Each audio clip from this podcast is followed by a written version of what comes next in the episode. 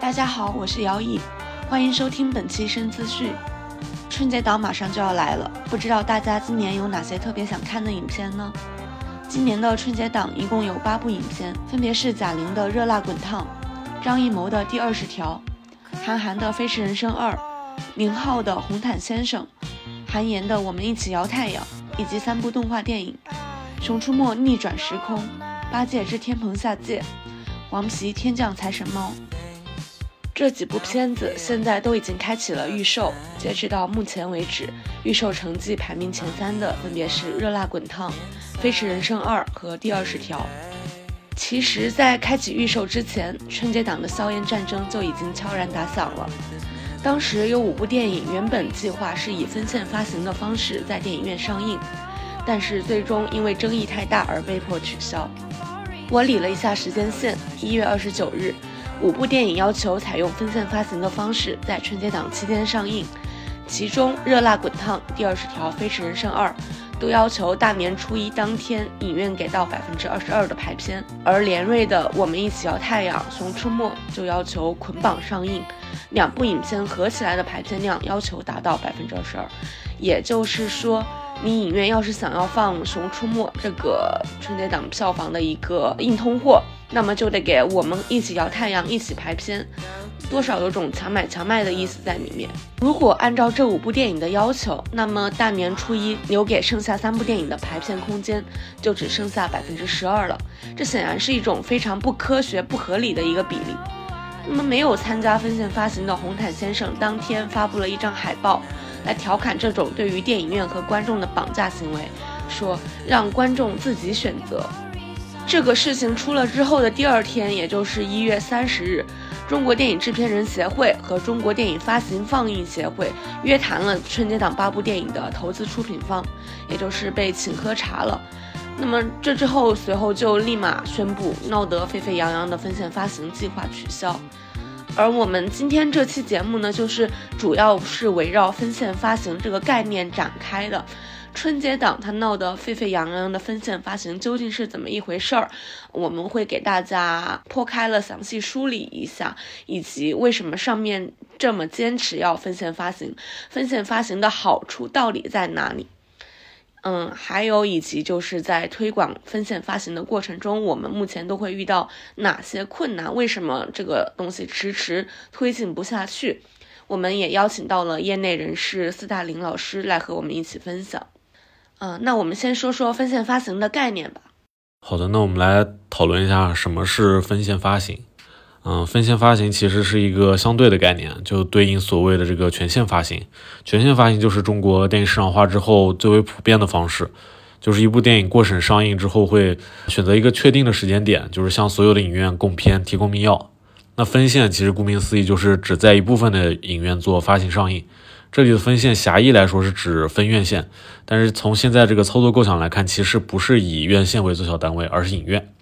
啊，这主要是因为院线可以理解为就是比较松散的影院联盟，但是他们对影院其实没有特别实质的管控能力，所以只能从院线出发的话，会比较难落实呃具体的这个发行措施。对，其实这个分线发行就是片方和特定影院之间形成的一种特供的模式。走分线发行的电影，就是只能在合作院线旗下，并且已经确定报名的电影院进行放映，而且这些电影院必须要满足片方的一个排映要求，否则的话，片方他就可以不给密钥，然后你这个片子在电影院就放不了。其实这本来是一个非常正常的市场行为，因为不同的消费者有不一样的观影需求嘛。如果电影院只放那种票房好的商业大片儿，难免会导致院线电影的一种严重的同质化。而分线发行要做的就是确定影片的目标市场和目标受众，把有限的资源有针对性的投放到目标市场，实现资源的最大利用。比如举个例子，《茶二中》在东北的受欢迎程度，相较于其他地区显然是更加突出的。那么，如果这部片子用来做分线发行的话，完全就可以呃和东北地区的电影院做更加深度的合作，把更多的放映和排片安排在东北地区。嗯，这也是为什么说分线发行更加有利于小成本电影和艺术电影的一个原因吧。因为他们不像商业大片那样，它是瞄准了比较大众的、普遍的一个市场。比如说，很多艺术电影，它是在三四线城市是基本上没有人会去看的，但是在一二线的城市反而有很多观众特别想看，但是因为排片的原因或者说时间原因不合适而买不到票。那么这样其实也造成了一种资源的浪费吧，就是我排片的地方没有人看，但是想看的地区却没有排片。就说一句正确的废话，其实就是想让不同类型的影片都能找到属于自己的观众。然后全国现在是一万多家影院嘛，就希望他们都有能能有各自的特色，而不是只能放市面上比较火的大体量商业片。对。电影局它官方下场来推动这个行业实施分线发行，它其实初衷是很好的，它是想对于目前相对比较野蛮生长的一个产业环境，做一个更加规范化的管理，比如说做一个优化资源配置、激发电影市场活力的一个宏观调控的工作吧。嗯，因为先跟大家说一下，目前咱们电影的一个。市场环境吧，就是说，目前来说，国内有五十一条院线，但是资源分配比例其实是特别不合理的。嗯，我们看数据显示，排名前十的院线占了接近百分之七十的票房份额。那么就是国内一万二千家影院，年票房低于五十万的就有一千九百家。我再补充一句，这里的院线，嗯，解释一下，我们是可以粗浅的理解为是一个负责和发行公司做对接的一个电影院联盟。嗯，电影院如果想要放映电影的话，它就必须要加入某一个院线。总而言之，就是上面说的情况，这就导致腰部和尾部的电影院它的收支其实是非常困难的。除此之外呢，目前来说，其实国内电影对于档期的依赖也是非常严重的。比如说啊，以二零二三年为例，二零二三年的全年票房一共是五百四十九点一五亿吧，其中档期票房占了百分之二百五十六点一亿，也就是占全年票房的百分之六十四点八。那其实这就导致一个排片费的问题，因为电影对于档期和排片的依赖实在是太严重了，所以说很多片子都挤破头去冲那几个大档期。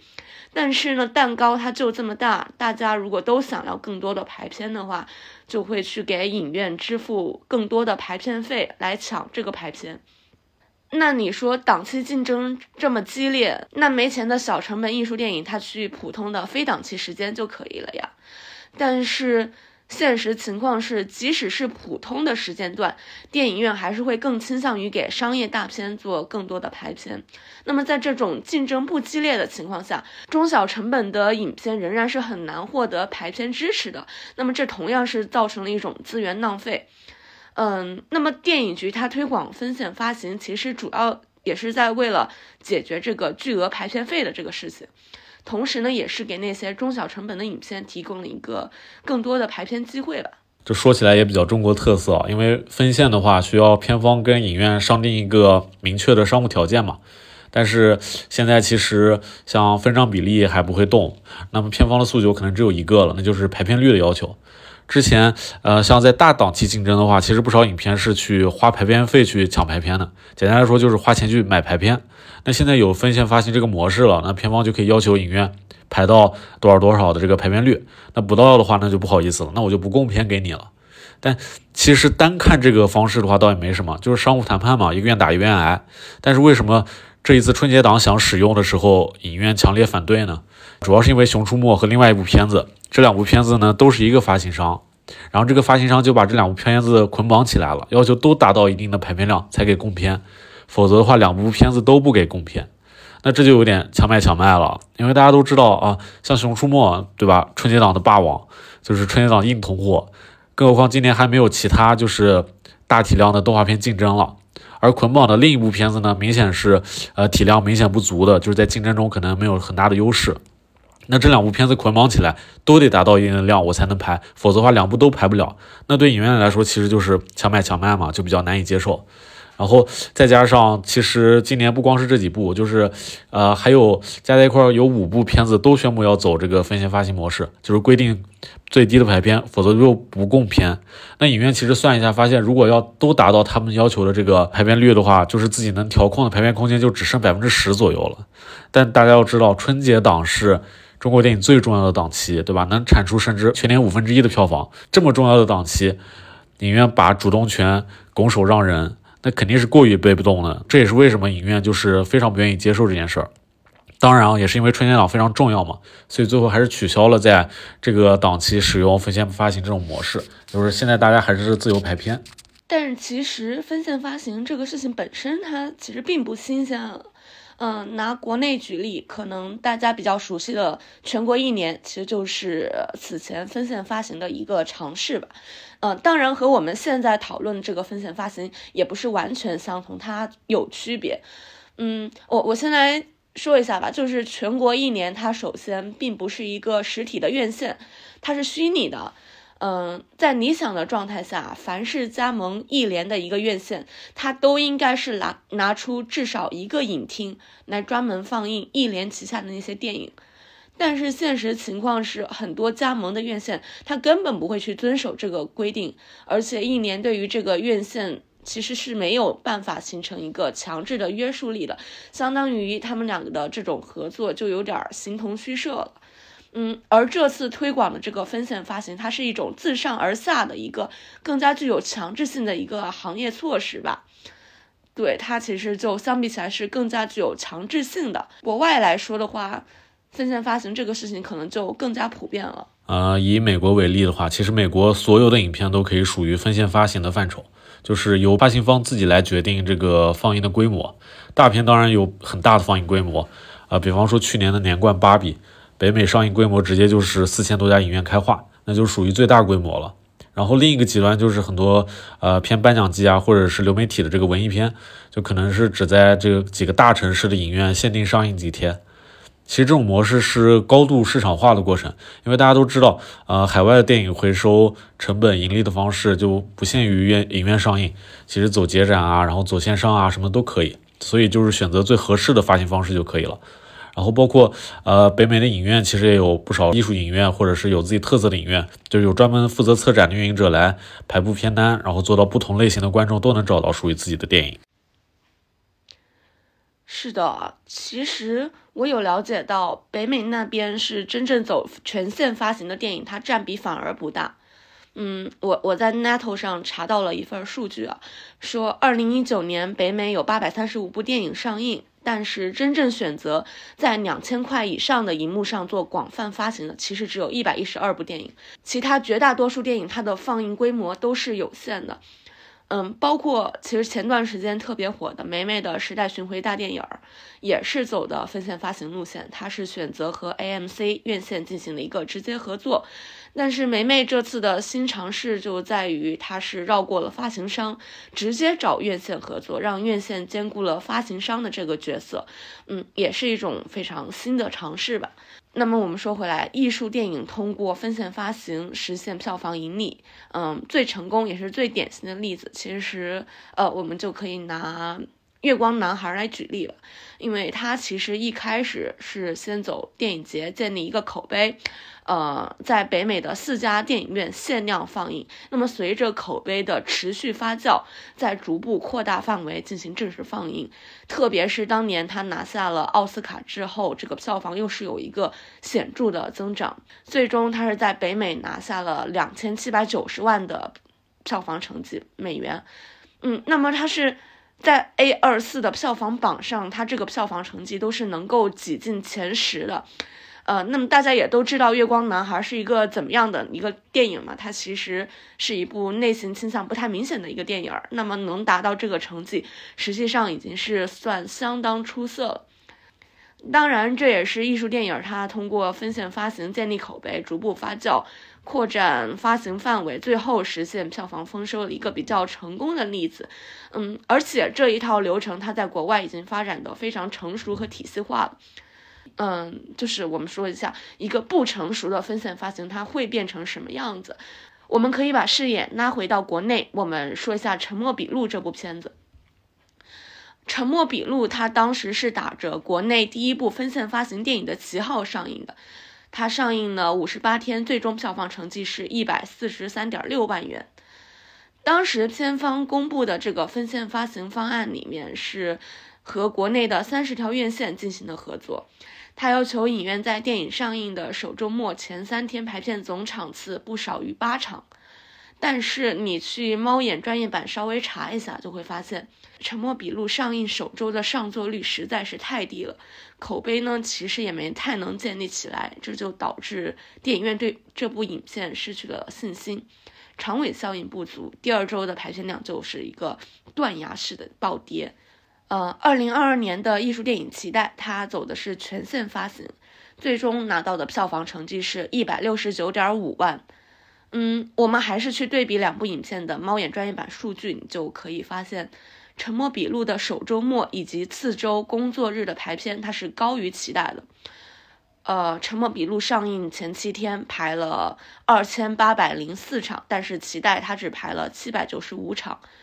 嗯，但是啊，你从上映首周票房表现来看，期待的四点六万，它是超过了《沉默笔录》的四点三万的，并且。最终票房成绩表现也好过《沉默笔录》，那么他的问题是出在哪里呢？嗯，为什么他走了一个分线发行，在首周排片量高于期待两倍不止的情况下，它还是最终票房表现差不多呢？和期待，嗯，我们抛开口碑先不谈，其实我觉得还是因为是对于分线发行资源分配重组的这个理念，它没有彻底的理解到位。像《沉默笔录》、期待这种片子，其实目标群体还是主要是在一二线城市的，尤其是一线城市。你去排这类影片，它分线发行的时候，就应该一开始就在一二线城市投入更多的排片和营销资源。呃，那你去看《沉默笔录》，它的首周末排片，排片量前三位的城市分别是北京、成都和重庆，而像上海、深圳这种城市，它反而是排片不足的。那你看，期待首周末排片最高的三个城市，分别是北京、呼和浩特和上海。那显然就是针对这个影片和受众群体做了一个更加比较精确的规划的。那我们再退一步讲吧，《沉默笔录》它本身是一个悬疑犯罪题材的电影，其实是有一定的下沉市场基础的。但是你做分线发行的时候，在三四线城市又没有选择当地的下沉影院，你比如说你都是选择万达、博纳这种大院线，那其实这个分线的针对性就不强。你你说那种分散在下沉更加下沉的乡镇的那些小电影院，它也没有排片，那么这个。分线的针对性，它意义就不强也不大了，对吧？当然，《沉默笔录》它走分线发行，其实还是保证了首周末的一个排片率。如果它不走分线发行的话，最终票房成绩有可能会更惨。嗯，所以其实你做分线发行，在强制排片的情况下，你去保证它一个上座率，就是一个非常关键的问题。你只有上座率提高了，让影院看到了能够长线盈利的可能性，那么后期才有可能自主增加排片量。啊，我觉得在现有的市场情况下来说，也是有待商榷的。大家都会认为啊，比如说我的这个我缩小上映规模的话，就能缩减宣发成本，但这其实目前看是一个伪命题。因为像硬成本，比如说影片口碑啊、阵地物料啊这些，其实和规模大小关系都不大。然后至于说宣传成本的话，现在很多都是线上的媒体宣传，那其实成本也都是一样的，就是没有说会因为你呃缩小放映规模，成本会下降。那在成本没有下降的情况下，我还降低了这个放映规模，那是何苦呢？所以这也是为什么片方还不愿意呃选择该模式的一个原因。你觉得目前在国内落实分线发行最大的受阻因素是什么？其实简单来说就是两方面原因吧。首先是供货问题，就是很明显北美能有比较多元化的这个观影氛围，其实是因为他们确实有很多片子可以放，新片老片都可以，对吧？但是咱们这边的什么情况大家都清楚，就是其实连比较大体量的商业片都存在供货不足的情况，很多作品其实是无法顺利和观众见面的。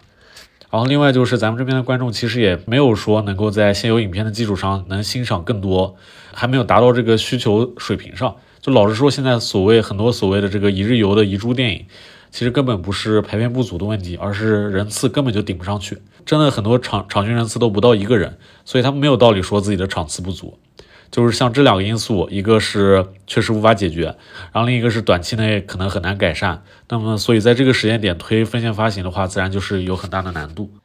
明白。包括你去培养艺术片受众这件事本身，其实可能在国内就不是一件很容易的事儿。再加上，其实目前来说，国内电影院的产业环境本身就没有那么规范。你如果只是仅仅想通过分线发行彻底改头换面来解决问题，也是不现实的。当然，这肯定也是一个开始嘛。从长远来看，分线发行肯定是有利于电影产业健康生态的一件事儿。包括未来引进片如果能够确立好完善的分线发行路径的话，大家能在大荧幕上看到的国际影片肯定也会更加多元、更加丰富。嗯，那么总结来说，我认为分线发行还是属于一个比较美好的愿景吧，但确实不匹配现阶段的市场。就对于中国电影行业来说，呃，现在最重要的应该还是把蛋糕做大，再考虑如何分配蛋糕的问题。就像今年春节档，目前来看的话，预售情况确实很好啊。虽然票补占了很大程度的原因，但是能更有效的把更多的观众吸引进来，一步步培养观影习惯，最做大市场才是最重要的。毕竟还在恢复期。就是等年票房突破啊七八百亿了，再考虑分配的问题，再考虑发行的问题也不迟。